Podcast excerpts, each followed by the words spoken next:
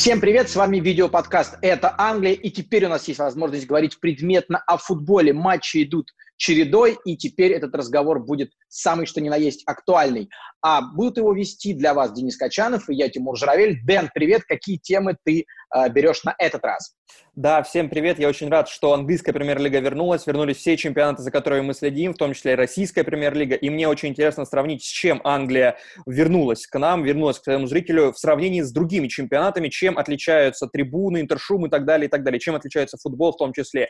И поэтому я хочу поговорить сразу с несколькими людьми, с Сергеем Кривохарченко, одним из главных русскоязычных специалистов по немецкому базисному чемпионату в посткарантинный период, и с Иваном Калашниковым, руководителем международных проектов sports.ru, который живет в Испании, который с места событий практически может э, осмыслить происходящее после этой длительной паузы. Так, ты ходишь вокруг да около, а мне придется бить в самое сердце англи- английских событий, и для этого я хочу поговорить с Никитой Киселевым. Он один из авторов э, блога на Sports.ru «Англия, Англия», и по количеству текстов, которые он туда пишет, он уступает лишь маэстро Вадиму Лукомскому. Никита пока у нас спикером не выступал, мне очень интересно, какие у него по английскому футболу мысли. Ну и также мы разберем э, провал Арсенала после рестарта чемпионата, два поражения – травма Лену и так далее. И для темы Арсенала у нас есть Даша Исаева, которая по соседству ведет свой канал про Арсенал. Она знает абсолютно все, как она смотрит на беды Арсенала после рестарта. Так что давай э, вперед, поехали. Много интересных тем.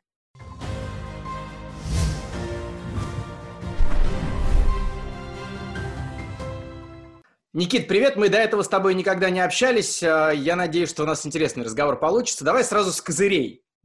А в Жозе Маурини и Пол Мерсон а, сошлись в клинче. Пол Мерсон – это эксперт Ская. Он сказал, что у Харри Кейна, нападающего, нет шансов а, раскрыться под руководством Маурини. Маурини пришел на присуху подготовленный, с цифрами, всех нападающих перечислил, кто играл под его руководством, сколько забивал, перепутал там, правда, с Дрогба что-то, но неважно. А ты на чьей стороне? На стороне Пола Мерсона или все-таки э, веришь больше Жозе? Я скорее вообще, у меня третья сторона, что мне кажется, что Кейн уже свой пик прошел. То есть, это, помнишь, когда у него был сезон, когда он Месси обогнал по голам за календарный год, когда он последний матч, по-моему, хит-трик оформил Саутгемптон, и тогда он был вообще просто в абсолютном фаворе. А сейчас еще при Почетино было, что у него он постепенно отодвигается от штрафной площади, он э, становится таким более уже глубинным, почти десятка играет очень часто, по, по карте касаний это видно. И мне кажется, у него там упала, провисла статистика ударов за матч, и это все, все, все еще накладывается на кучу травм, и после которых он быстро возвращается, но очень долго восстанавливается. Ну, то есть ты помнишь, был финал Лиги Чемпионов, да, когда показалось, что, может быть, лучше бы он и не возвращался так быстро, потому что, может, и Моура бы сыграл. И сейчас он сыграл первый матч за 6 месяцев, и там был тот самый прикол, что у него в своей штрафной было больше касаний, чем в чужой. Опять-таки он э, по-прежнему очень классный пенальтист, я в этом уверен, он наверняка будет набивать какую-то статую и голами с точки, но э, как бы мне кажется, что... То есть я, я так чувствую, голов... что больше, больше к Полу Мерсону все-таки. Но я, по другой причине. Я бы, да, да, я бы здесь не обвинял прямо Мауриню, опять-таки еще про это поговорим. Вообще Мауриню очень часто критикует, что не, там не раскрываются атакующие игроки, и он обычно говорит про десяток, да, про Азила и про Снейдера, что у него э, раскрывались и цвели. Про нападающих, по-моему, сейчас был чуть ли не первый такой раунд у него был серьезный уже, да, э, словесной битвы. Но в целом, вот, например, второй тайм играл Тоттенхэм, э, это постоянно Кейн снизу, он принимает мяч и забрасывает вперед на Сона. То есть, мне кажется, как бы такая модель игры тоже не особо на него не работает. Кстати, и... извини, пожалуйста, а ты считаешь, почему э, Кейн стал играть глубже? Это его собственная инициатива, он считает, что он может больше, либо что-то тренер э, не так пытается, ну, не так видит его данные? В чем тут дело? Ну, в целом, никогда не был такой, знаешь, традиционной девяткой, да. То есть он сам говорил, что он рос э, как бы восхищаясь Тедди Шерингемом. То есть он себе, было много разговоров, что он объединяет в себе Ширера и Шерингема, и он постоянно тоже отыгрывал вглубь, а теперь, когда, особенно Мауриню, мне кажется, немножко упростил игру Тоттенхэма, и Сон, быстрый Сон играет теперь часто на острие, и он получает пасы в свободную зону от Кейна. То есть здесь все сходится, как бы и предрасположенность э, Кейна в чем-то может быть, он здесь похож на Руни, как мне кажется. Э, и общая предрасположенность, э, и модель игры, да. То есть все сходится по мне, и я опять-таки реально не жду от него уже по 40 голов до сезона.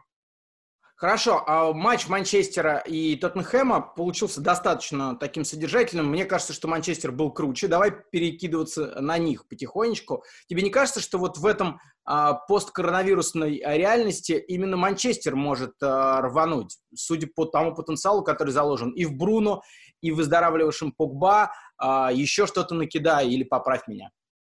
Да, мы сейчас перескочим. Я еще вспомнил одну штуку. Не забывай, что еще Эриксон же ушел из Тоттенхэма, а у них с Кейном была очень классная связка, очень много работала.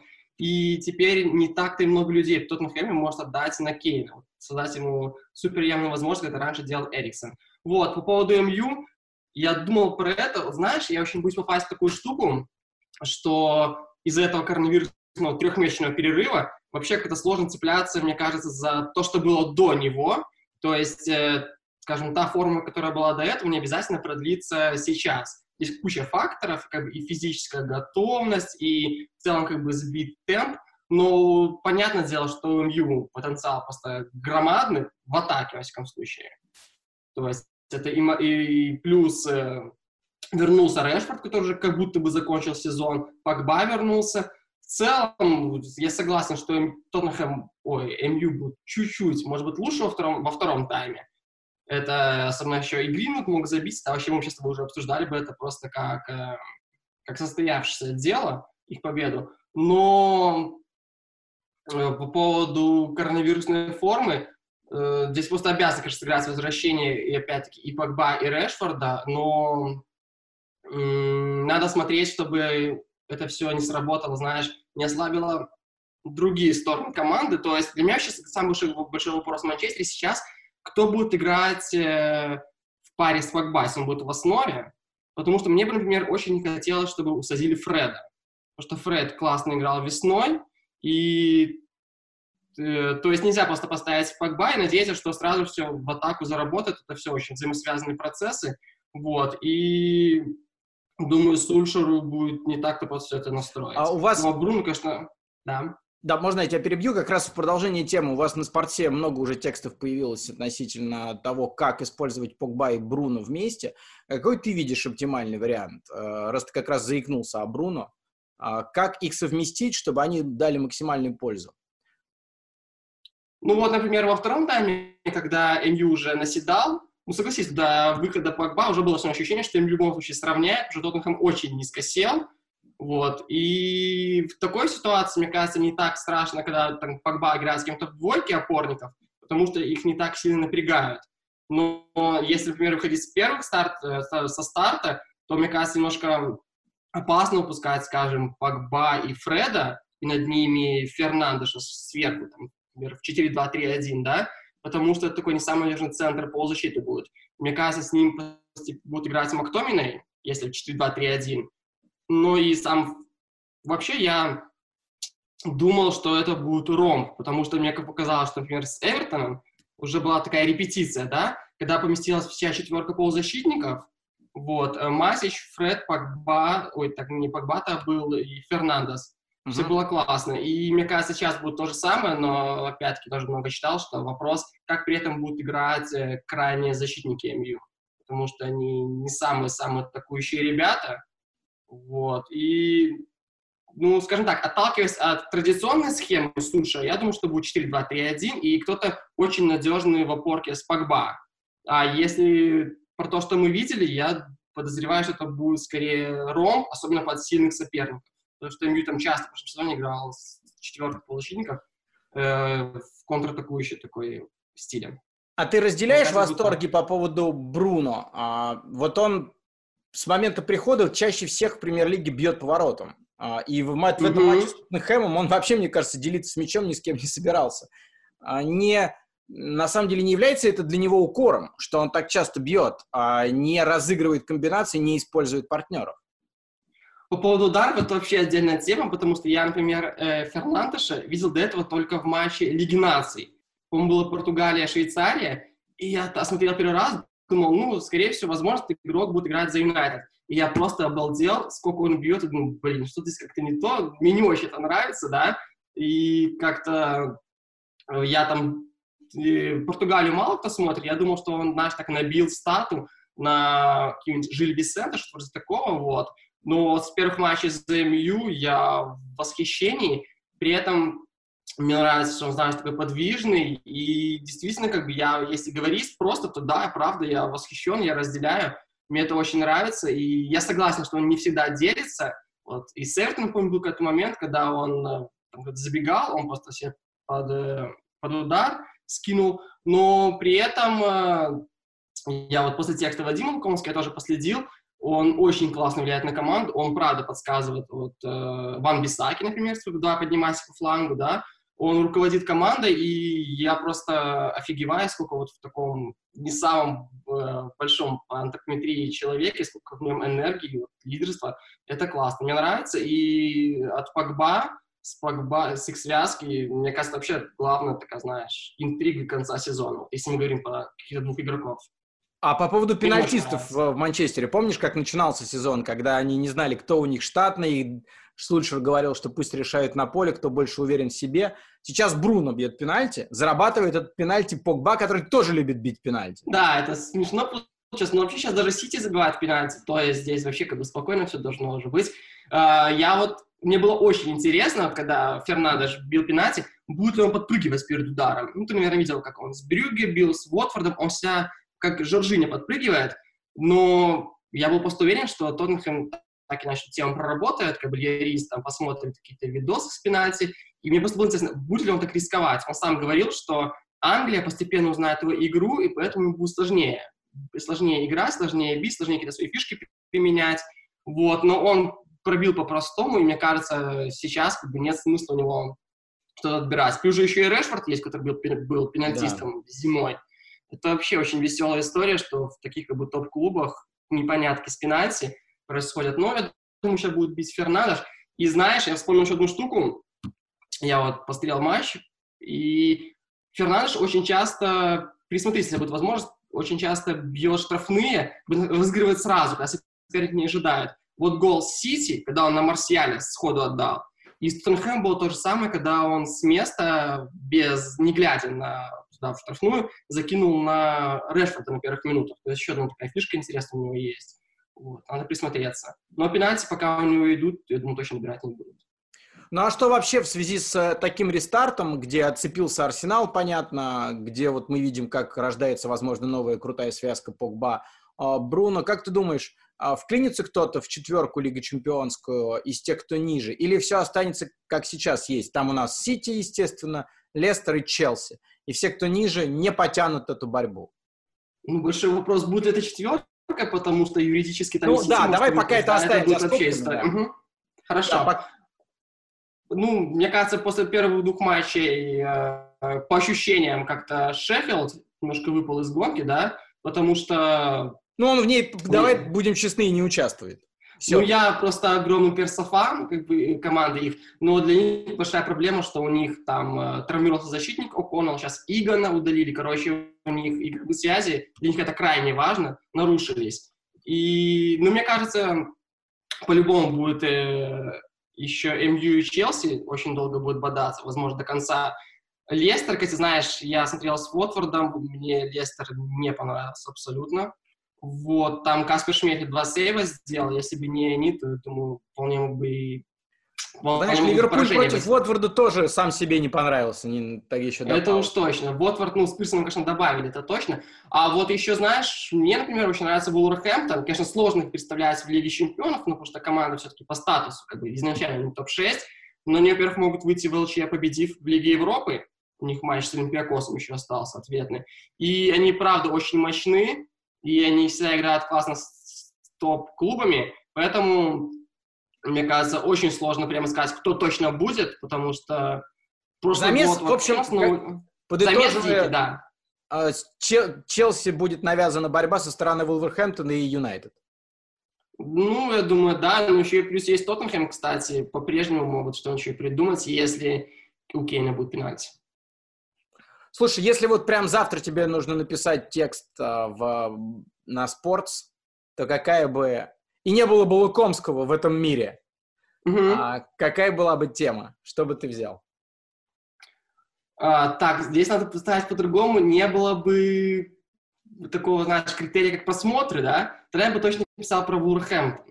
А, но вопрос, пропустили бы эту тему? Ну, я бы точно бы написал про Рауля Хименеса, и он очень вовремя вот как раз забил в этом туре. Я его просто давно обожаю. И как-то, он у тебя в фэнтези? Всегда, весь сезон, да.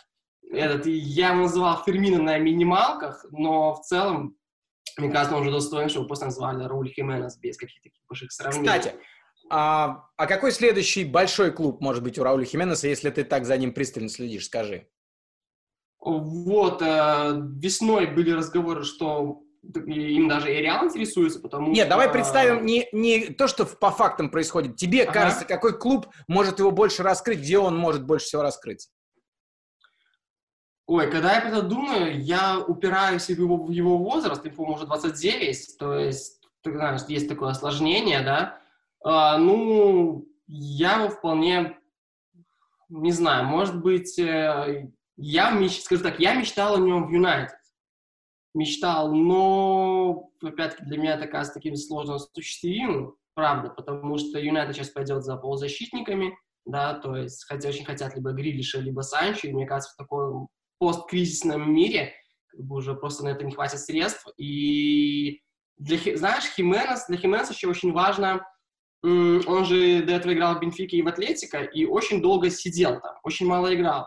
А сейчас в Вулверхэмптоне у него просто абсолютно full тайм Человек играет по 50 матчей за сезон, и если переходить в топ-клуб, то это только чтобы уже играть полностью в основе, потому что ну, сложно э, даже поменяв как бы клуб на более статусный, все равно сложно переключаться на не основу какие-то. Знаешь, такие Кстати, подачи. я подумал, а если Сульшера не устраивал такой габаритный нападающий, как Лукаку, то действительно почему бы э, его не заменить э, Хименесом? Он подвижнее, он легче, он воздушнее, что ли. И, и точно больше забивает, чем любой из центральных нападающих Манчестер Юнайтед. А, Никит, спасибо тебе за беседу. Я думаю, что ты не должен бояться отсутствия кликов а, и писать о Вулверхэмптоне. Я уж точно это кликну. А, Хорошо, а, давай, может быть, большое. А, почаще связываться, потому что мы теперь в режиме зума. А, в общем, а, разговариваем неважно с кем, где бы он ни находился. Нам все интересно. Хорошо, моя студия в Испании всегда готова предоставить такой такую возможность. Как бы это дебильно не звучало. Нет, студия сейчас у всех уже в спальне. Спасибо тебе большое. Давай. Хорошо, спасибо большое. Хорошего дня. Давай, пока. К нам подключился Иван Калашников из Барселоны и Сергей Кривохарченко э, с видом из Австрии. Э, я рад вас приветствовать. Привет. Привет. И рад вас поздравить с тем, что все футбольные лиги, все большие футбольные лиги, в том числе английская премьер-лига и российская премьер-лига вернулись, все возобновилось. И хотел бы с вами, собственно, обсудить то, как возвращались эти лиги, как эти лиги приветствовали своего зрителя, ну, в данном случае телезрителя в разных странах. Ну, понятное дело, общие какие-то трудности, да, были у всех, связанные с болельщиком, но как, какие трудности были специфические для каждой страны, то, что вы заметили, и как с этими трудностями боролись разные лиги? Но если говорить о Германии, то, мне кажется, в итоге основной трудностью, э, ожидаемой, кстати говоря, э, стало довольно негативное отношение болельщиков, потому что футбол возвращается без них. И мне кажется, таких протестов ярко выраженных, как в Германии, по этому поводу, э, ну, нигде больше не было. По крайней мере, я про это не слышал. А немецкие эм, активные болельщики действительно были недовольны, потому что для них Э, они являются, ну, для них футбольные клубы родные, да, являются, ну, в какой-то степени их собственностью, частично, по крайней мере, но они так к этому относятся. Э, футбольная Бундеслига является частично их собственностью.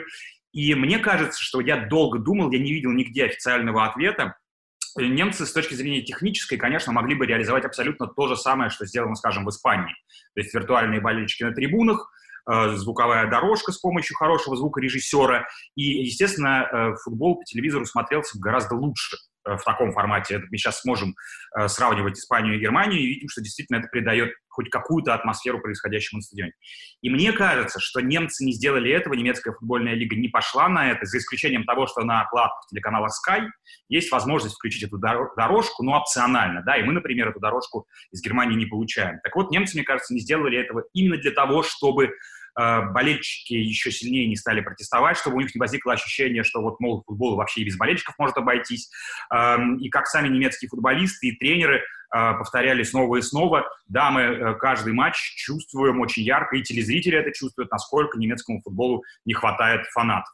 Э, вот в итоге, как мне кажется, это стало главной сложностью, потому что отдельные какие-то инциденты, эксцессы, ну, вроде того, как тренер Аугсбурга попал на карантин, они действительно остались единичными. И случаи эм, заражения футболистов, они тоже были зафиксированы только в самом начале, в двух клубах первой и второй Бундеслиги, и это никак никакого серьезного продолжения не получила. А уровень футбола э, оказался достаточно высоким, как все говорят. И что еще важно, ну, то есть, да, некоторые команды э, вышли не в лучшем состоянии после этого карантина, но некоторые команды вышли в отличной физической форме, и психологической, и тактической. Я, кстати, согласен, что в других странах не было каких-то заметных выступлений болельщиков по сравнению с Германией. И, во-первых, это точно совершенно объясняется формой владения футбольных клубов и так далее. Но, кроме того, вот, в частности, в Испании и в Англии это еще точно объясняется тем, что в этих странах ситуация с э, коронавирусом была просто хуже, чем в Германии. И э, футбол тут в данном случае какой-то превратился в такой социальный проект. То есть давайте вернем его любыми способами, лишь бы вот он был, лишь бы сезон закончился, и всех, у всех возникло впечатление, что жизнь возвращается в норму. И, кстати, руководитель испанского футбола, там, Хавьер Тебес, который президент Ла Лиги, он несколько раз повторил, что если бы не Германия, то есть все было бы еще хуже, то есть Испания совершенно не скрывая, целенаправленно ориентировалась на Германию и те меры, которые предпринимались для, для возвращения футбола, вот все эти меры по разделению стадиона на зоны, по тому, как приезжать на матч и так далее.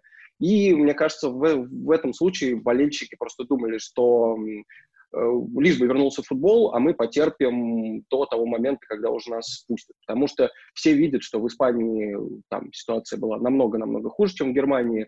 В Англии до сих пор же еще официально не снят карантин, поэтому мне кажется, футбол на телевидении тут э, всех порадовал тем, что это признак хоть какого-то возвращения нормальной жизни. И даже некоторые футболисты напрямую об этом говорили, в частности, Серхио Рамос говорил, что давайте будем играть не только ради того, что у нас тут экономика футбола по швам трещит и разваливается, а давайте еще людей немножко порадуем, а то им совсем плохо ну, как э, подтверждение, да, твоих слов, признак возвращения к нормальной жизни, это рейтинги бесплатной трансляции, первая бесплатная трансляция на BBC английской премьер-лиги за всю историю английской премьер-лиги и первая бесплатная на общественном телевидении с 80 какого-то, восьмого года, что ли, да, Кристал Пэлас Бормут, который собрал на пике 3,9 миллионов зрителей с процентом э, от всего э, куска телевизионного 24,5, по-моему. То есть каждый четвертый телезритель смотрел именно этот футбол, и это очень близко к рекорду Ская, который был в 2012 году, манкунянское дерби.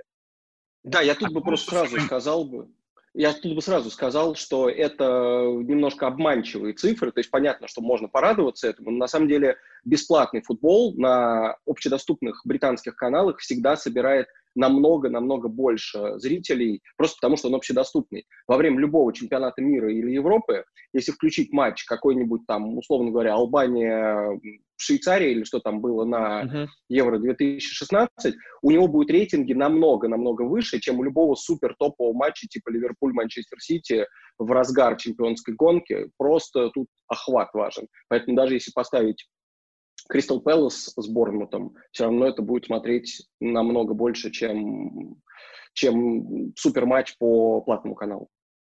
А вот немцы в этом э, и, и в этой области выделяются, причем в худшую сторону, как неожиданно выяснилось, вот буквально на днях, по крайней мере, я увидел эту информацию и цифры.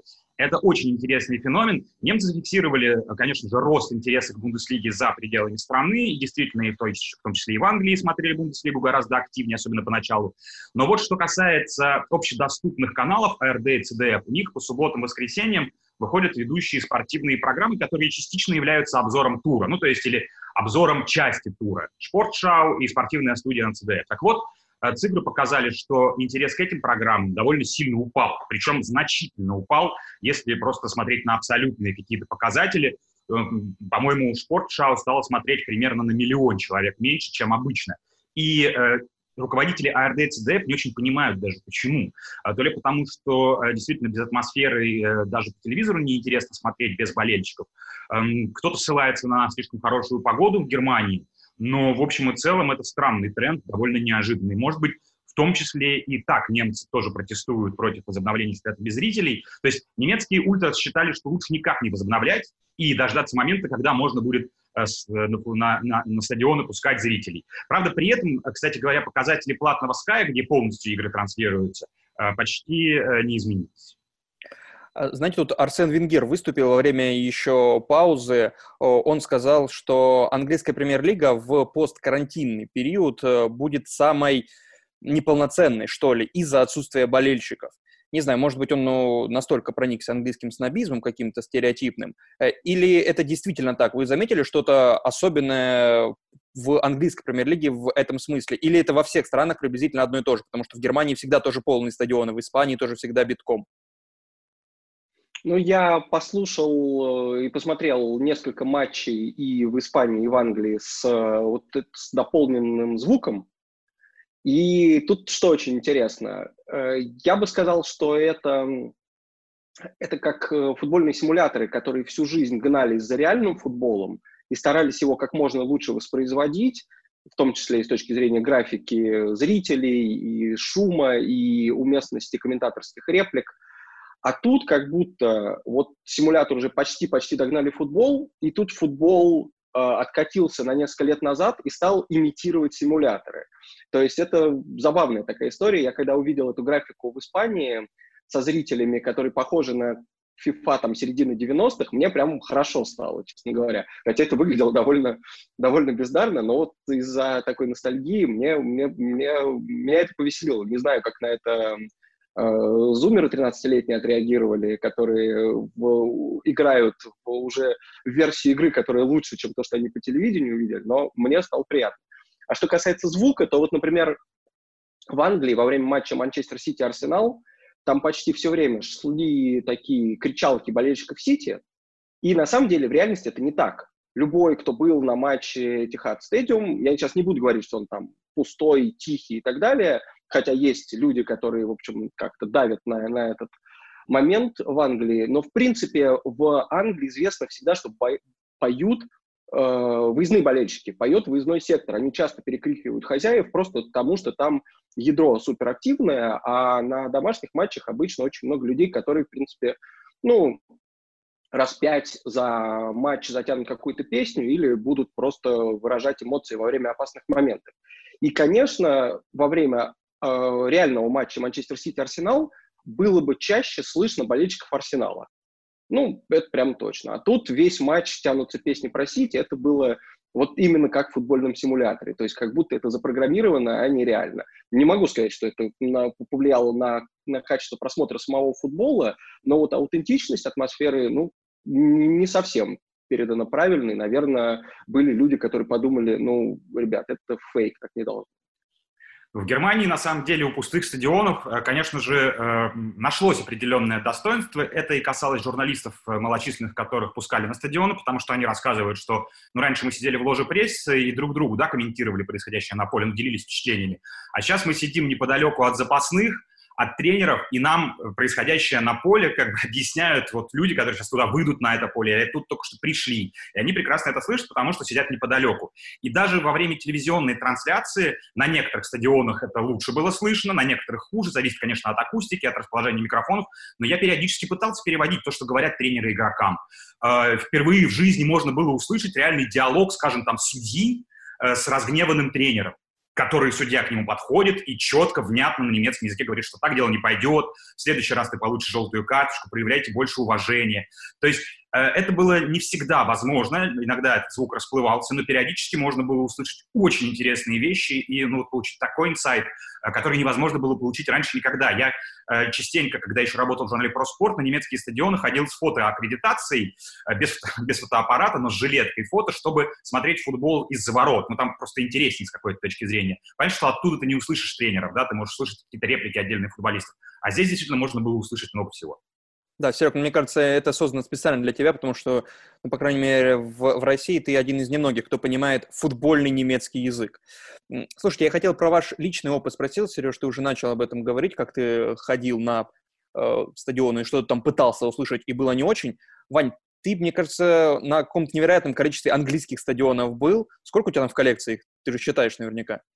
Считает за меня приложение 51, по-моему. 51 английский yeah. стадион по всей стране. А ты был когда-нибудь на стадионе, где не было ни одного болельщика? Ну, где были только какие-то журналисты и официальные лица? Нет, не был, пожалуй. То есть в любом случае будут семьи. Семьи какие-то близкие футболистов, которые играют. Я, например, был на закрытом матче для болельщиков Челси ЦСКА в такой юношеской лиге чемпионов, вернее, то, что предшествовало mm-hmm. юношеской лиге чемпионов, как называлось. Next Gen он назывался, да, по-моему. Да-да-да. И, кстати, ЦСКА там выиграл у, у, у Челси в гостях. На, это было на базе, на базе Челси в Кобаме. И туда нельзя было попасть э, болельщикам вообще никак. Но там были, соответственно, те, кто приехал с клубом, были какие-то вот родственники, причем очень немногочисленные. Но это было интересно. Опять-таки, в я, я поддерживаю абсолютно в этом смысле наблюдение Сергея, что э, интересно слушать, как они между собой говорят. Понятно, когда ты понимаешь вообще все, что, ты, что, что ты слышишь в разговоре на, ну, на английском и на русском между игроками любой команды, это вообще тебе дает идеальную картину. Я тот матч очень хорошо поэтому запомнил. И еще э, плюс для, возможно, для тренеров в том, что болельщики, э, что отсутствие болельщиков Эм, этим больше игроки не могут прикрываться, чтобы игнорировать тренерскую установку. Так-то можно сделать вид, что ты не расслышал, что шум тебе помешал, там на дальней бровке услышать что-то, а тут уже как-то, ну, не отвертишься, ты точно совершенно слышишь и точно, в общем-то, должен отреагировать. А если не отреагируешь, то, наверное, это приведет к каким-то проблемам. Но вот, кстати, забавно, что во время какого-то матча английской премьер-лиги вчера буквально я включил дорожку обычную и услышал, как не помню, кто это был, два, ну, два каких-то игрока, условно говоря, говорят между собой по-французски, и понял, что, в общем, не, знание английского не всегда дает преимущество с, с, такой, с, э, с, такой, с таким звуком. Меня вообще немножко расстроило, что не так много оригинальных решений было у английской премьер-лиги с точки зрения трансляций, потому что, ну, испанцы вот дали тех искусственных болельщиков, такой ретро-футуризм, что ли, э, из 90-х э, годов, из FIFA 90-х годов, а вот в Англии из такого, что никто не делал, ни Германия, ни а, Италия, ни Испания, э, по сути, только болельщики, которые появляются в трансляции после того, как забивается гол, и то без звука. Ну, не знаю, меня как-то это немножко расстроило, можно было за три месяца что-нибудь и придумать, а, и даже с точки зрения трибун. То есть трибуны английской премьер-лиги и клубы английской премьер-лиги использовали как э, еще одно рекламное место. По сути, английская премьер-лига самая меркантильная лига точно, и вот с этим точно никто не будет спорить. Единственное, наверное, на Гудисоне. На Гудисоне э, они одну из трибун Э, разукрасили в цвета, национальные цвета игроков Эвертона в флаге и, и игроков. Ну и все из э, такого необычного. Ну, ну да, понятное дело, не только спонсоры, но еще и какие-то клубные цвета на э, этих самых плакатах и транспарантах по стадиону, ну и все. Никаких э, имитаций болельщиков. Уже, в принципе, английская премьер-лига со своими миллиардами могла бы, наверное, какие-нибудь и голограммы себе позволить. Да, это очень дорого, но вот если мы просим будущего, то вот от английской премьер-лиги, наверное, просим этого больше всего. А как вы думаете, вообще какие-то вот эти вот новшества, наподобие и, и искусственного интершума, искусственных болельщиков, могут ли в будущем каким-то образом не прижиться, нет, но пригодиться каким-то образом, и в каком виде, в каких ситуациях они могут быть использованы? Но я думаю, что в Германии крайне маловероятно по причинам, которые я уже описывал, да, собственно говоря, потому что немецкие болельщики активные довольно нервно относятся к любым намекам на то, что они могут не очень быть нужны футболу, Бундеслиги и своим клубам.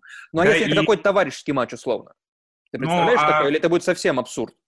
Это будет, мне кажется, абсурд. Тем более, что на самом деле подобные примеры случались на российском телевидении. Я помню, как э, бывало на, э, не помню, на каком канале, когда э, то ли обзор матча, то ли даже частично трансляция какого-то матча российского сопровождалась звуковой дорожкой явно из Англии, и это смотрелось действительно полностью, ну, таким полным, абсолютнейшим абсурдом. То есть, э, мне кажется, что никакой нужды в этом совершенно нет, э, за исключением вот таких вот, э, ну, э, совершенно ситуаций непредсказуемых и неожиданных. Нет, ну ты представляешь, если э, сделать э, все очень качественно, если супер профессиональные звукорежиссеры, которые вот нарезают, нарезают определенные сэмплы и в, правильном, э, в правильных ситуациях их выдают.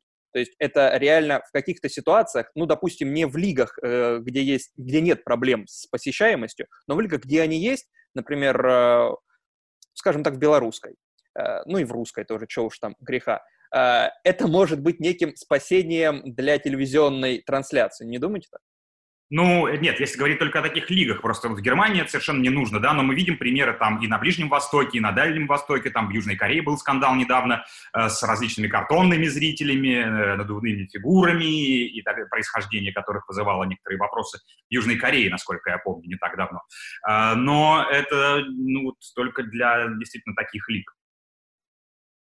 Я могу представить, что практика с э, вот этими картонными или пластиковыми зрителями, которые, я так понимаю, это Мюнхен-Гладбах начал первым делать, и, ну, по крайней мере, самые поблизости широкое получило, могу себе представить, что это где-то повторят, просто потому что иногда часто бывают трибуны, которые всегда пустые. И можно, ну, на командах чемпионшипа даже, на командах низких, низших дивизионах, в Испании часто у, там, у Хитафи вообще всегда вспоминают, когда говорят про незаполненный стадион, причем вне зависимости от того, насколько круто играет команда, он она в Лигу чемпионов рвется, а, а маленький стадион все равно заполнить не может. И если там будет какая-то секция не для того, чтобы просто создать визуальный эффект, посмотрите, у нас болельщики, хоть и пластиковые, а скорее вот, чтобы провести эту акцию, что кто-то, не знаю, ну, я не буду предполагать, что есть человек какой-нибудь, который болеет за Хетафе, он уехал далеко-далеко, там, я не знаю, в США и очень хочет ходить на матч своей команды, но даже если такой человек вот найдется, просто как акцию болельщикам, будь на стадионе, даже если ты не можешь быть на стадионе, или какой-нибудь фан-клуб, который там, вот, как, как есть фан, фан-клуб Сток Сити, который в, где-то он был в Екатеринбурге, что ли, основан. Ну, в общем, э, происхождение его такое далекое от, от города Сток, если бы они на свободный сектор своего стадиона, который никогда не заполняется, поставили таких фанатов, ну, было бы здорово. А вообще главное, что, мне кажется, какая, какой вывод премьер-лига должна сделать из, эм, из этого периода, что нужно отменить этот э, блэкаут в субботу в 3 часа. Это время, которое уже с 60-х годов не показывают матчи в Англии, потому что якобы люди должны идти на свою местную команду в это время, и уже куча исследований Э, были проведены, которые показывают, что это на самом деле не так. И, в общем, там ну, назревает революция. Сейчас вот как раз это правило отменили под э, доигрывание чемпионата. В общем, есть куча примеров того, как это можно лучше организовать, чтобы люди ходили на свою команду, например, в другое время, потом к трем часам возвращались, чтобы посмотреть матч другой команды. Сейчас я не буду перечислять эти слишком долгий разговор, но очень хочется верить, что из-за того, что сейчас вот в этих экстренных условиях это правило отменили, позволит как-то его потом в конце уже совсем отменить. Ну, я могу коротко и быстро объяснить, как это делается в Германии. Просто-напросто матчи первой Бундеслиги не проходят в одно время с матчами второй, третьей Бундеслиги. Особенно любительский футбол. У них свои временные слоты. В Германии очень трепетно к любительскому футболу относятся. И поэтому расширить количество телевизионных слотов для первой Бундеслиги очень тяжело. Именно потому, что там другое время, суббота, воскресенье, это для любительских команд. И для команд из низших дивизионов, чтобы можно было и то, и другое посмотреть. Вот в Испании все то же самое. Я хожу на свою там, местную команду в 12 часов воскресенья. После этого я возвращаюсь, могу посмотреть любой матч английский, испанский и вечером, например, сходить еще на Барселону, если я захочу. То есть это очень-очень удобно и просто. А, Даша, привет. А, те, кто следят за тобой в интернете, знают, что ты а, болельщица Арсенала. Скажи, пожалуйста, как после рестарта э, вот докатился до такой жизни Арсенал? Два поражения, в одном матче даже удара в сторону не было, ну а во втором матче с Брайтоном э, гол на последней минуте. Что это все было? А, я думала, я думаю, это просто логичное продолжение того, что было до этого. Потому что, конечно, когда пришел Артета, болельщики воспряли духом и сказали, вот это после Арсена Венгера в его удачные годы у нас появился тренер, который поставит нам такой арсенальский классический футбол, который будет нас радовать. Но нужно понимать, что когда приходит тренер, э, даже когда он привозит, приносит с собой своих специалистов, это не случай Артета, потому что он сам был помощником главного тренера, Нужно понимать, что также ему нужны какие-то другие условия. То есть это его собственные подписания, э, его собственные люди. У Артета ничего этого не было, и он работал с тем, что было. Поэтому мы не вправе от него требовать каких-то хороших результатов. И то, что Подожди секунду. Сейчас, то есть то, что дело, есть... дело, Даш, дело сейчас не в Артете, а дело в том, что у него пока не было времени. То есть Арсенал идет под откос, пока Артета не, э, не Конечно, потому что он собрал, э, он не собирал эту команду, эту команду, которую он принял вообще от других людей. И, и мы должны понимать, что у каждого тренера есть свои какие-то взгляды на игроков, на футбол. И я думаю, что сейчас он понимает, что с этой командой он далеко не уйдет, поэтому мы просто ждем трансферного окна, когда он сможет сделать там несколько своих подписаний, естественно, с ограниченным бюджетом, и что-то с этим уже дальше делать. А и вообще те, Артета, сейчас, а вообще тебе Артета кажется подходящим э, кандидатом для, для того, чтобы Арсенал вывести хотя бы там, не знаю, ну, на уровень, я даже того года, наверное, когда они стабильно были четвертыми, то есть на уровень там десятилетней давности, хотя бы. Ну, сложно сказать, потому что сейчас очень большая конкуренция. Это Манчестер, Ливерпуль, это, блин, Ньюкасл. Uh, я не говорю уже там про Тоттенхэм, про Челси, у них есть свои проблемы, но главное это вот Арсенал. Я думаю, что сейчас нет просто ресурсов, чтобы бороться с этими клубами, и единственная, наверное, адекватная цель, которую перед собой должен ставить этот клуб, это попадение в Еврокубки, попадание в Еврокубки. Даже не Лига чемпионов, а Еврокубки. Наравне там с Берли, с Фулверхэмптоном. Это вот то, что, то, о чем нужно думать. А ты ушла от ответа. Артета подходящий тренер для Арсенала для долго, в долгосрочной перспективе?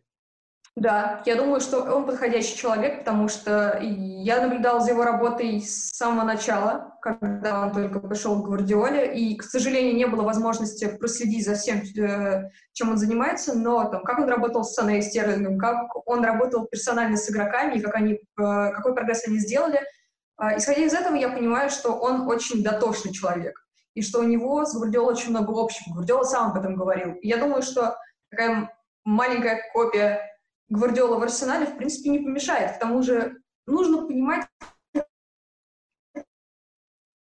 не пропадай, что да. Арсенал не может. Не, не пойдет туда никуда. Слушай, ну смотри, ты с одной стороны сказала, что ему нужно трансферное окно с бюджетом, да, это понятно, это многим тренерам в топ-команде нужно. При этом он а, активно использует молодежь, то есть он ее сейчас использует, потом он получит да. бюджет, купит звезд, и эту молодежь задвинет. И тогда у этого развития будет вот такая некая прерывистость, и, и снова, возможно, что-то непонятное. Тебе не кажется, это проблема?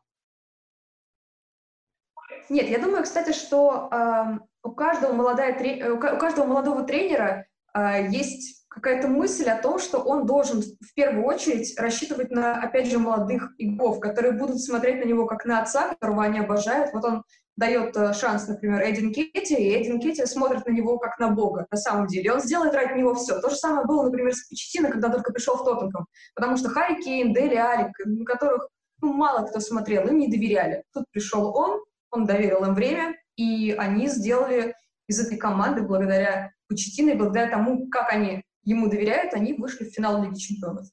Не говоря уже, как они вышли, но это не важно. Они сделали довольно хорошую команду. Я думаю, э, Артета делает сейчас примерно то же самое. Он вокруг себя э, строит коллектив, опираясь, наверное, в первую очередь как раз на молодежь, потому что он понимает, сейчас уйдет Азил, сейчас уйдет, э, скорее всего, э, Абмиянг, ну, потому что уже все к этому идет.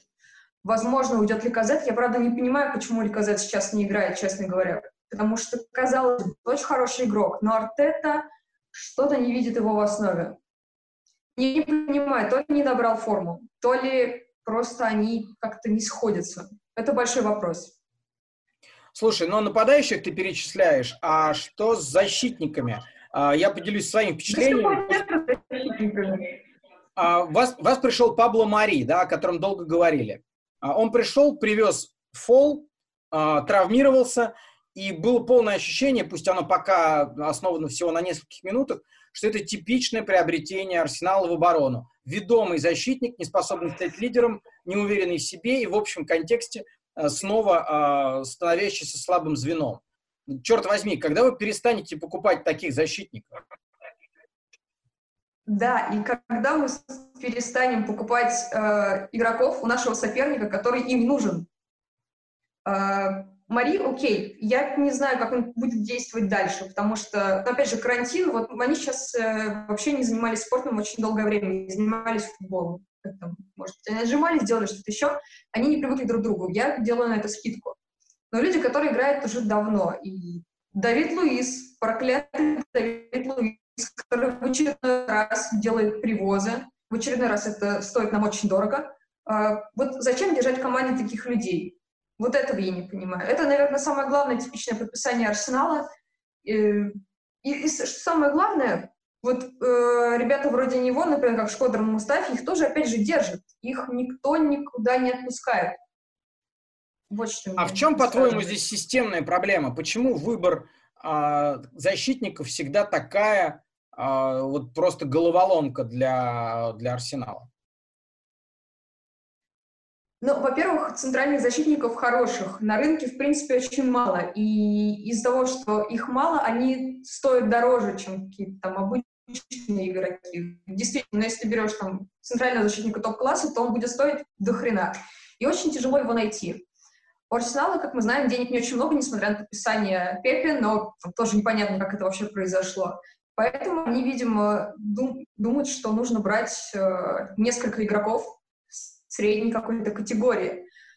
И опять же, я не понимаю, почему, может быть, какие-то есть проблемы с медицинским штабом в Арсенале, но травмированных игроков каждый сезон у нас огромное количество. Никогда не бывает такого, чтобы в лазарете было 2-3 игрока. Постоянно там человек 6.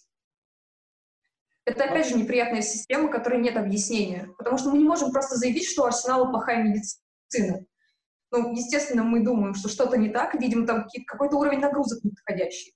Возможно, там э, игрок, игрокам дают просто э, какие-то неподходящие, за, ну, неподходящие упражнения, потому что мышечных травм очень много. Не говоря уже о том, что происходит в игре. Вот, например, Берн Лена — это, конечно, ну, то, что произошло случайно это невозможно было предсказать. Кстати, ты а, какую позицию занимаешь? Гендузи или позицию Артеты? Гендузи, который набросился на этого Нила Мопе а, после, считая, что он виноват, он спровоцировал эту травму Лену в матче с Брайтоном. Или все-таки более рассудительно Артета сказал, что нападающий Брайтон ни в чем не виноват? Ты больше к какой позиции склоняешься? Ну, да. А, я думаю, что он действительно ни в чем не виноват. Каждый раз происходит на поле, каждый матч происходят такие эпизоды. Иногда просто после них никто не травмируется обычно. Но вот такое произошло, это бывает. Гендузи я понимаю, потому что он э, молодой француз, ему хочется на всех наброситься там, со шпагой. Э, так что его можно понять. Но такой, то, что он не дисциплинированный, это факт. Я думаю, что Артета с ним э, поработает, и Гендузи станет поадекватнее. Ты уже сказала, что от многих игроков надо избавляться Арсеналу, хотя не совсем понятно, как процедурно это делать. Что делать с Луизом, который привозит, который удаляется а, и который уже явно не будет прогрессировать? Ну, я вообще не понимаю, честно говоря, почему его взяли. 32 года, э, ладно, там 9 миллионов, ничего страшного, ну, в современном рынке это ничего, но тем не менее – если за такие деньги так легко принципиальный соперник Челси отдает вам игрока, значит, что-то с ним не так, определенно. И плюс Давид Луис в последний год действительно сдал. Так что, честно говоря, он не, годится даже на замену. Потому что с учетом всех этих травм всевозможных в арсенале, которые происходят тут и там, э, нужно быть готовым к тому, что игрок на замену будет э, равноценный тому, что выходит в основе. Так что тут как от них избавляться, ну, я не знаю, на это, на это нужны годы. Но если Арсенал не изменит свой системный подход э, к подбору игроков, то ничего не изменится. Это будет просто замкнутый круг, потому что каждое лето, каждую зиму при первой возможности Арсенал делает трансферы, и все они плюс-минус одинаковые. Единственное, что, конечно, Арсенал э, всегда пытался э, брать игроков атаки какого-то более высокого уровня, делая на них ставку, но защита всегда была такая, ну, типа, ну, фасад у нас хороший, а что там, мало кто видит. И последнее. А какое место, по-твоему, Арсенал займет, и какое место будет для тебя приемлемым? Ты сказал про Еврокубки? За Лигу да. чемпионов уже не борется никто, да? Да какая Лига чемпионов? Ты что? Я думаю, что даже Лиги Европы не будет, и я думаю, что это хорошо на самом деле, потому что э, Артете сейчас нужно время. Лига Европы будет отнимать время, будет отнимать ресурсы. Пусть лучше он поработает с командой и будет думать о следующем сезоне. Потому что сейчас, ну, ну что это Лига Европы? Но он и в Лиге Европы никуда дальше не пройдет. Ну, может быть, я не знаю, там несколько матчей сыграет, э, ну ладно, не несколько, 5-6 сыграет, и все, и на этом все остановится. Какой смысл в этом участвовать, э, разве что ради каких-то денег? Но мне кажется, это того не стоит, если мы говорим о долгосрочной какой-то работе. Потому что брать э, человека, который будет, грубо говоря, ломать дом и ставить фундамент, и в то же время у него не будет времени, мне кажется, это не ситуация Артета. Кстати, совсем забыл, а Кубок Англии вам еще интересен? Вы с Шеффилдом играете же там, да? С, да, но, по-моему, матч перенесли недели через две, наверное, он будет. Я даже, честно говоря, даже, даже не смотрела, когда он будет. Я помню, что его перенесли, изначально его планировали, э, по-моему, даже раньше АПЛ дать, но потом как-то изменили. По-моему, они играют в, в ближайший уикенд. 20. Я думаю, Шеффилду кубок нужен больше. Чем Арсеналу? Да разумеется. Ну, у Шеффилда, ну когда еще такое будет, что Шеффилд э, сейчас претендует реально на Лигу Европы, Шеффилд претендует на Кубок Англии. Очень сильная команда. Понятно. Даш, я хотел тебе пожелать, чтобы защитники Арсенала у тебя, э, у вас, у тебя э, были такими же грозными, как вот картинка за твоей спиной. Сначала подумал, что это ежик, а потом присмотрелся и выяснил, что это лев. Но на самом деле, чтобы вы были львами и перестали быть ежиками. А, спасибо тебе большое. Услышимся еще. Давай, пока. Сергей, Вань, давайте немного э, сменим тему и поговорим о новом формате Лиги чемпионов и Лиги Европы, экспериментальном и, скорее всего, одноразовом. Об, о, об его однораз, одноразовости я бы и хотел поговорить.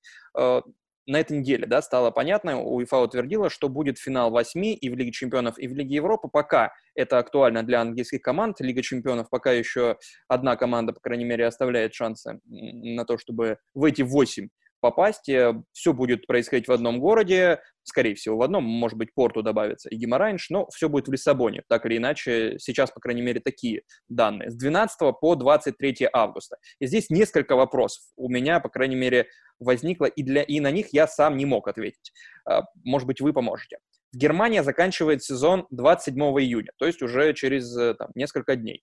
Испания 19 июля, почти за месяц до этого финала Лиги Чемпионов. Италия 2 августа впритык. Англия заканчивает э, за две недели 26 июля. Франция закончила за пять месяцев до финала э, Лиги Чемпионов. Как вам кажется, какая из стран угадала с окончанием своего внутреннего турнира?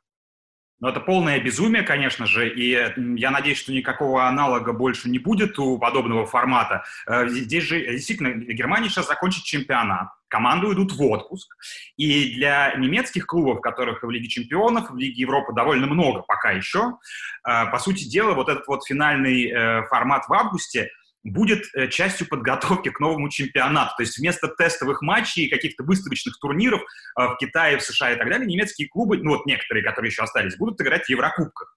Но... То есть это, Серег, это тот самый международный кубок чемпионов, да, который летом обычно проходит, вот он сейчас такой. Вот. Именно, именно. Так э, уровень безумия возрастает еще и потому, что мы понимаем, что, э, ну, как бы других вариантов нет, нужно доиграть, да, но действительно это все будет э, абсолютно абсурдно смотреться. Это усугубляется тем, что у некоторых футболистов заканчивается контракт по окончании этого сезона, или они переходят из одного клуба в другой. И вот сейчас уже пошли дискуссии. Например, Кай Хаверц, который может покинуть Ливеркузенский Байер, он все-таки уйдет уже после вот этой пульки финальной Лиги Европы. А Тиму Вернер, который переходит в Челси уже абсолютно точно, почему-то заявил, что он не хочет доигрывать с Лейпцигом э, Лигу чемпионов. И я не очень понимаю это решение, то есть я вообще не понимаю это решение, э, ну, э, поскольку, как бы, почему он не может, э, и потренировавшись с Лейпцигом, и доиграв э, вот эту Лигу чемпионов с командой, которая очень ярко там смотрится, да, э, перебраться в Англию после этого, тем более, что английская премьер-лига раньше сентября, то есть середины сентября не стартует, скорее, может быть, даже и попозже. При этом за Челси он сыграть тоже не сможет. Ну, Конечно. Если Челси вдруг каким-то образом попадет, э, а, отыграется после первого матча, то, то да. Но не знаю, мне кажется, может быть что-то, может быть он представляет, как он будет уезжать из Германии в Англию, и он так, в общем, так сожжет мосты, что уже точно, точно не сможет вернуться. Это смешно, конечно. Но э, при этом мне кажется, что сам формат, который точно совершенно не стоит повторять и точно стоит оставить только для экстренных каких-то вот таких вот эм, случаев, типа, типа всемирной пандемии, э, потому что, на самом деле, последние розыгрыши Лиги Чемпионов были же совершенно феноменальными, да, то есть Лига Чемпионов сильно, мне кажется, стала сильно лучше, и критика, которая обычно в ее сторону была направлена, что это только реально сильные клубы играют сильными, и тут уж никак не вклинишься никуда дальше четвертьфинала, они, э, эта критика померкла просто потому, что сильные клубы выдают настолько крутые матчи, настолько мощные камбэки происходят в ответных встречах, что, в общем, э, всем хочется именно такого побольше. Здесь как раз шанса на такие камбэки не будут, поэтому, возможно, матчи будут более осторожными, но как любые э, противостояния из одного матча, когда, в общем, возрастает ценность каждого конкретного там, решения и тренерского в течение матча. И, не знаю, возможно, это будет менее зрелищным, возможно, наоборот, более, более зрелищным, потому что э, будет э, для команд не грандов, э, будет понятнее, что если сейчас вот эти вот два матча мы выиграем, и все, мы в финале, мы ближе к титулу, чем при старой схеме розыгрыша, когда нужно против превосходящего тебя по составу, по ресурсам клубам все-таки выдать два крутых матча в четвертьфинале, потом два крутых матча в полуфинале, только тогда попасть в финал. То есть я бы вообще не стал пытаться предсказать, э, лучше или хуже это будет, но почему-то мне кажется, что скорее все-таки будет чуть более осторожная вся эта история. Я... Ну и что самое главное, результаты будут абсолютно непредсказуемыми, потому что ну, э, даже сами футболисты и тренеры, скажем, в Германии, которых сейчас спрашивают, они говорят, мы не знаем, у кого будет преимущество. То ли у нас, потому что мы успеем отдохнуть и э, начнем готовиться к следующему сезону, но при этом у нас не будет практики совершенно. Баварцы говорят, что э, первый матч после карантина они играли против Униона и выиграли с большим трудом 2-0. И они говорят, что несколько, ну, то есть проходит какое-то время, прежде чем ты возвращаешься в игровой ритм. А у них, получается, таким матчем будет вот этот ответный матч против лондонского Челси. Я, знаете, попытаюсь вам возразить, но, наверное, искусственно, потому что сам это возражение не очень разделяю. Но сейчас, в принципе, многое, что искусственные болельщики, интершум, возражение будет тоже таким. А, а неужто вас не интригует э, сама идея э, сбора самых лучших клубов определенного сезона в одном месте и проведение вот этого финала восьми э, наподобие национальных турниров типа чемпионата Европы или чемпионата мира. То есть это все очень э, сжато, очень интенсивно, то есть там между стадиями по 2-3 дня всего лишь будет. И опять же, здесь убирается да, может быть, убирается, может быть, добавляется больше случая и больше неожиданных результатов, но при этом, например, те самые э, выездные голы, которых, э, которые некоторых э, болельщиков уже бесят, и у которых есть некое статистическое обоснование их негативного влияния на футбол, этих выездных голов тоже не будет. Неужто вас не интригует вот такое клубное соперничество на протяжении всего лишь двух недель лучших клубов мира? Меня ну, вообще... интригует, э, если, интригует э, в том случае, если бы это был турнир как чемпионат мира, если были групповые бы матчи. Собственно, Лига чемпионов и есть такой турнир. То есть, э, да, можно было бы как-то сжать это, можно было бы уплотнить, ну, в этом смысле да. Но, но так нет, потому что, по идее, вот этот какой-то воодушевление, которое мы должны испытать от того, что это новый формат, оно просто через 90 минут закончится. Выйдет клуб один, сыграет свой один матч, проиграет, и мы его больше не увидим совсем. Вот, поэтому в этом смысле нет, не очень интригует. Единственная радость, которая может быть мне, как человек, который всегда хочет, чтобы побеждал аутсайдер в любой совершенно паре, ну да, может быть, мы дождемся того, что просто э, Red Bull возьмет и выиграет э, Лигу чемпионов, но тогда я, тогда я не представляю, что в Германии будет твориться. Я думаю, вот Сергей лучше расскажет, что произойдет в этот момент без Тима Вернера. В Германии проклянут этот турнир. Меня это еще не интригует по той простой причине, что ну, по объективным показателям качество футбола в нормальной человеческой лиге чемпионов выше, чем на чемпионатах мира и Европы. По объективным причинам.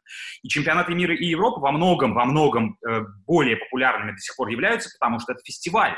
Это же как бы огромный музыкальный или там любой фестиваль, на который съезжаются болельщики со всего мира или с разных стран, вместе тусуются, вместе смотрят футбол. И за счет этого чемпионаты мира и Европы так хороши и популярны. Но здесь здесь не будет болельщиков, которые съедутся поддерживать свои команды. Здесь все это будет происходить вот в той атмосфере, э, которую мы сейчас наблюдаем.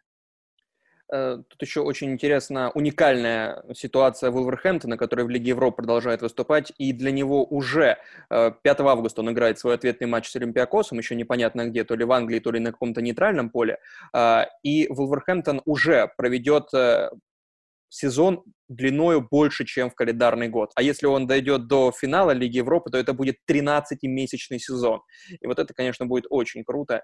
Э, такая законченная история Вулверхэмптона, законченный абсолютно сезон. И только ради этого стоит болеть за, за Вулверхэмптон, потому что он начал свой сезон 20, э, какого, 5 июля 2019 года во втором раунде квалификации.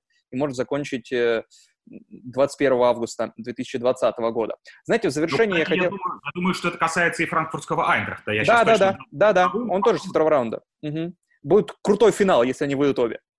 Uh, знаете, в завершение я хотел бы вас так в общем, глобальном смысле спросить, как вы думаете, вот этот период, э, который сейчас происходит, посткарантины, какие-то uh, идеи, могут пригодиться, и как они повлияют в целом на футбол, или все через год забудется совсем, и мы это просто будем вспоминать как некий опыт в нашей жизни, который, ну, был, ну, как я не знаю, э, химия в 10 классе, она вроде была, но особо не пригодилась.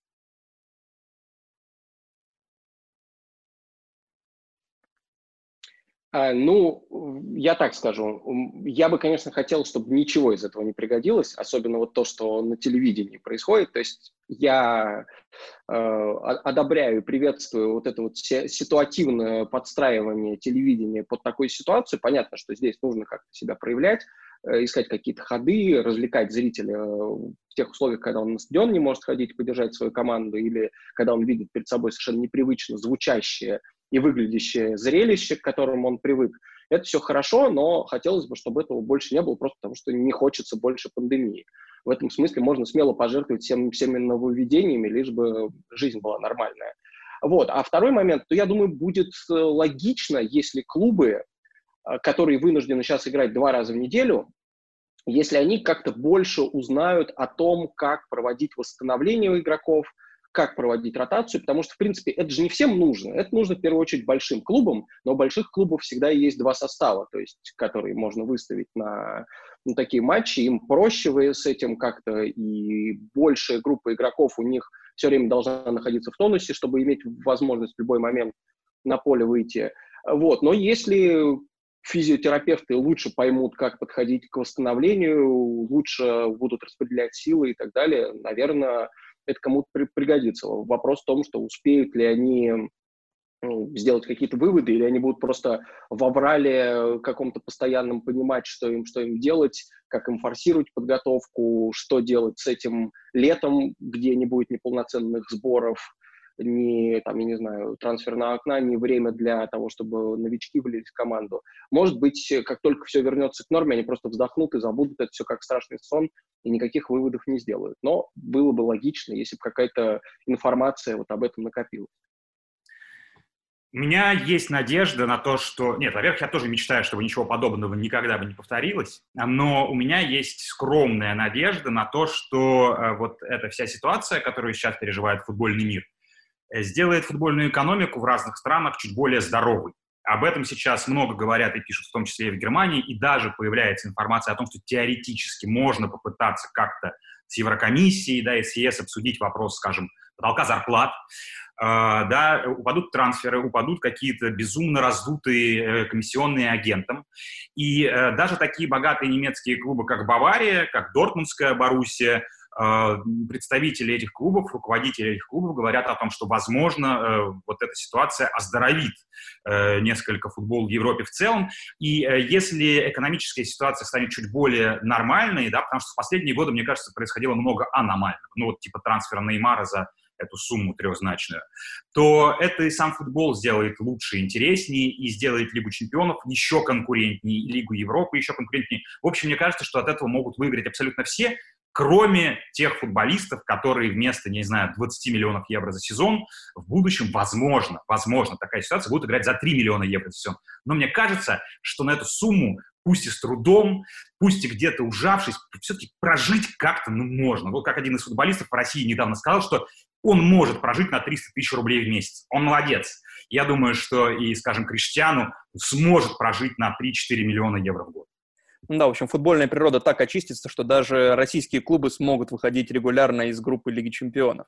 Э, мне кажется, знаете, это время такой тест э, на значимость футбольных болельщиков в целом. То есть абстрактно все понимают, что плохо без болельщиков, но сейчас можно собрать какие-то эмпирические данные, и пока, кажется, ни один футболист не сказал, что без болельщиков ему лучше, ни один телезритель не сказал, что без болельщиков ему лучше, ни один болельщик, который ходит на стадион, тоже, кажется, не сказал, что ему гораздо спокойнее дома сидеть, и э, вообще он так дольше живет, меньше нервничает.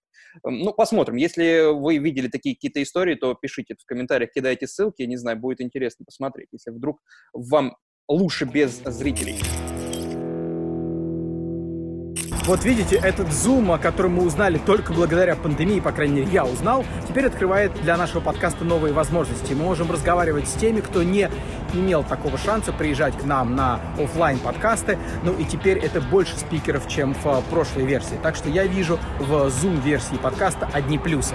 Пишите, кого вы бы хотели увидеть, услышать у нас в подкасте, из тех, кого не было, может быть, до этого, и вообще, что вы думаете об этом формате, где больше спикеров, больше тем для разговоров на самом деле. Как это можно улучшить, как можно модернизировать, в общем, все свои мысли. Ну и лайки тоже не забывайте ставить. Следующий английский подкаст совсем скоро.